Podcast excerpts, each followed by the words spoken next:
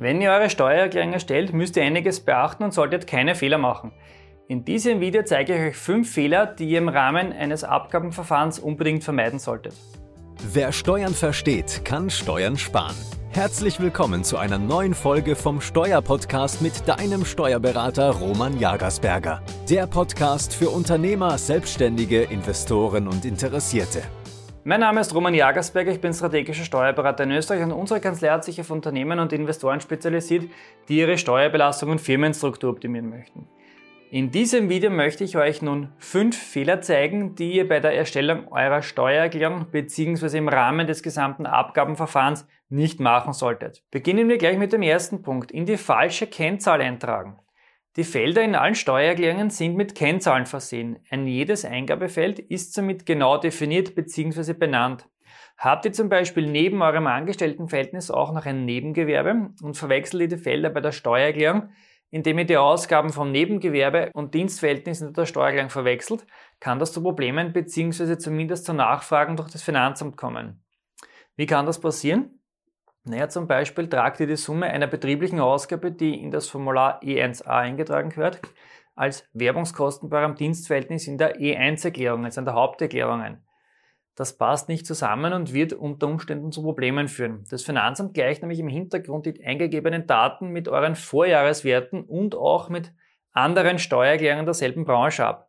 Und Auffälligkeiten sorgen dann in weiterer Folge für erhöhte Aufmerksamkeit durch das Finanzamt und genau das wollen wir ja vermeiden. Wenn ihr die Steuererklärung selbst erstellt, bereitet diese daher bitte gut vor, bevor ihr sie an das Finanzamt übermittelt.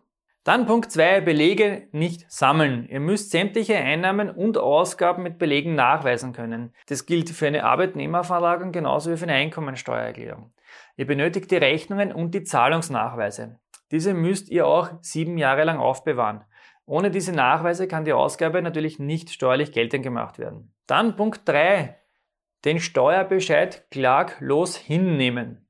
Nachdem ihr die Steuererklärung oder die Arbeitnehmerveranlagung eingereicht habt, werdet ihr vom Finanzamt einen Einkommensteuerbescheid erhalten. Prüft diesen bitte genau und schaut, ob dieser mit eurer eingereichten Steuererklärung und der Vorberechnung zu dieser Steuererklärung übereinstimmt. Tut er das nicht, solltet ihr am Ende des Bescheides ganz unten eine Begründung angedruckt sehen. In dieser Begründung sollte dann stehen, wieso der Bescheid von der Erklärung abweicht.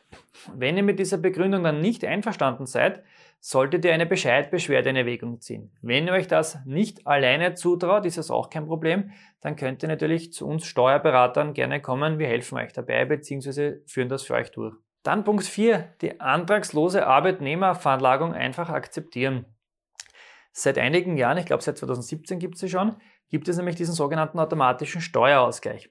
Wenn ihr nur lohnsteuerpflichtige Einkünfte wirtschaftet und das Finanzamt sieht, dass laut Aktenlage, also inklusive der bereits durch die Spendenempfänger und durch die Kirchen übermittelten Sonderausgaben, eine Gutschrift herauskommen wird, dann bekommt ihr automatisiert einen Einkommensteuerbescheid und das Guthaben sofort ausbezahlt. Das passiert alles komplett automatisch.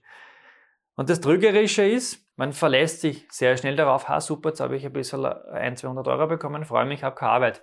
Aber bitte verlasst euch nicht darauf. Ihr könnt unter Umständen noch viel mehr vom Finanzamt zurückbekommen. Es gibt ja noch einige, mehrere Möglichkeiten, wie zum Beispiel das Pendlerpauschale, den Familienbonus Plus, der gar nicht so wenig ist. Werbungskosten und außergewöhnliche Belastungen. Das heißt, da gibt es noch einiges, das man absetzen kann. Nähere Infos dazu wird es bald in einem eigenen Video für die Arbeitnehmerveranlagung 2022 geben, die ihr dann ab März einreichen könnt. Also Kanal abonnieren, Glocke aktivieren und ihr verpasst dieses Video nicht. Punkt 5. Keine Steuererklärung einreichen. Jetzt könnte man sagen, naja, wenn ich keine Steuererklärung einreiche, muss ich keine Steuer zahlen. Naja, so, so funktioniert der Plan nicht. Gar keine Steuererklärung einzureichen, obwohl ihr nämlich dazu aufgrund eurer Einkünfte verpflichtet werdet, ist nicht zu empfehlen. Habt ihr nur lohnsteuerpflichtige Einkünfte von nur einem Arbeitgeber, dann ist das Ganze nicht so tragisch. Ihr bekommt vielleicht, wie vorhin gerade besprochen, eine kleine Gutschrift durch die antragslose Arbeitnehmerveranlagung oder ihr bekommt eben gar nichts. In diesem Fall lasst ihr halt Geld beim Finanzamt liegen, aber sonst passiert eigentlich nichts. Anders sieht die Situation aber aus, wenn ihr betriebliche Einkünfte habt oder Nebeneinkünfte neben eurem Dienstverhältnis. In diesen Fällen seid ihr dazu verpflichtet, eine Steuerung einzureichen. Bitte aufpassen.